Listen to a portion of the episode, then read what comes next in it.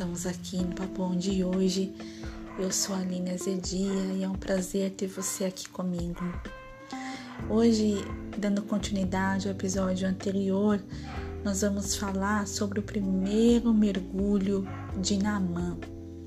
Para você que ainda não ouviu o nosso episódio anterior, eu dei uma breve introdução de quem foi Namã, e Namã tinha uma doença chamada por lepra.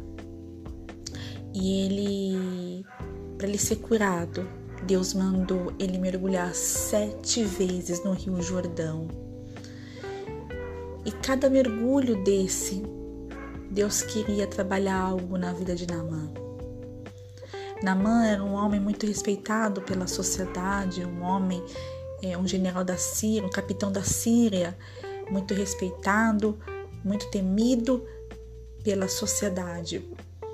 Mas ele teve que se quebrantar diante de Deus para poder ser curado, para poder ser liberto daquela lepra que muitas vezes na sociedade as pessoas não sabiam quem que ele tinha essa, essa, essa lepra, mas as pessoas e ele dentro de casa sabia que ele precisava de um trabalhar de Deus. E o primeiro mergulho teve o significado da humilhação. O início da cura de Namã seria se humilhando perante Deus, esquecendo que ele era um grande general e se tornando ali, no Rio Jordão, apenas um servo Naquele momento não importava quem ele era diante dos homens, mas quem ele era diante de Deus. Para entrar no Rio Jordão, ele precisava tirar sua farda e tudo que acompanhava, suas, suas vestimentas, seus ouros, suas medalhas, tudo teria que ser tirado ali. Seria só ele se humilhando para poder alcançar seu milagre. Quantos de nós também hoje nos encontramos no meio de um Rio Jordão espiritual, no meio de um trabalhar de Deus, aonde temos uma lepra, algo dentro de nós que muitas vezes só nós e as pessoas da nossa convivência sabe quem verdadeiramente somos e o que precisa ser tratado diante de Deus. Não é fácil. Para Namã, que tinha um orgulho, que tinha uma prepotência, não foi fácil. Tá ali no Rio Jordão, que não eram os melhores rios, mais limpos para se banhar, mas Deus ele tem um trabalhar com quem ele quer e da forma com que ele quer. Na mãe, ele já tinha imaginado como seria reali realizado o milagre que ele precisava, mas ele se indignou, pois Deus trabalha de uma forma diferente e da forma com que ele quer. E para alcançar esse milagre, ele teve que dar esses sete mergulhos e ali se despir no Rio Jordão e mergulhar e falar: Eis-me aqui, Senhor. Quantos de nós hoje estamos aqui no Rio Jordão espiritual e possamos falar assim: Estou aqui, Senhor, como servo. Eu tenho um cargo X lá na empresa. Eu sou reconhecido como maioral na sociedade. Eu sou o, o forte para todo mundo.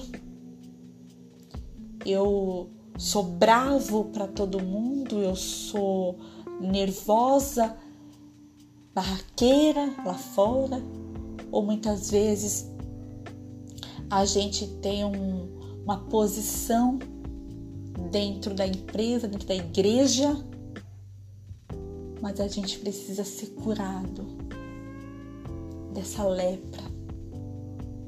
A gente precisa se humilhar e a palavra de Deus diz: aquele que se humilhar. aquele que se humilhar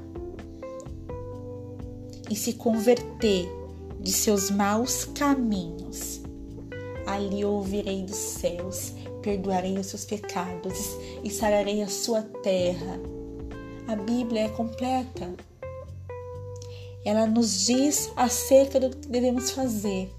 E aqui, nesse primeiro mergulho que aprendemos hoje, Deus quis ensinar Naamã ser humilde, a humilhação, ser servo, que para alcançar a bênção, muitas vezes, para alcançar o um milagre, a gente tem que se render, a gente tem que deixar nosso eu, a gente tem que deixar nosso orgulho e falar: Senhor, eis-me aqui.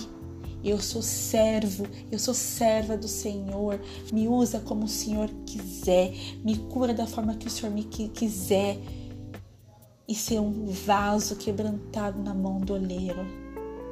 Essa é a mensagem do primeiro milagre que Deus fez, o primeiro mergulho que Deus quis trabalhar na vida de Naamã. E eu espero que você tenha gostado, que você, quando escutar esse, esse, esse, esse podcast, que você possa também compartilhar comigo os seus conhecimentos e ali podemos meditar diante dessa palavra tão linda que Deus nos ensina a ser humilde, que Deus quer a humilhação da nação, do seu povo. E que você possa ficar atentos, possa ficar atento aos próximos episódios que vamos dar continuidade ao segundo mergulho e assim por diante Cada um teve um significado e nós vamos aprender. E no sétimo, eu tenho certeza que Deus, até o sétimo milagre, até o sétimo mergulho, Deus vai fazer uma obra linda na sua e na minha vida. Um beijo. Espero que você tenha gostado dessa palavra, que tenha agregado na sua vida. Fiquem com Deus, um abraço e até mais.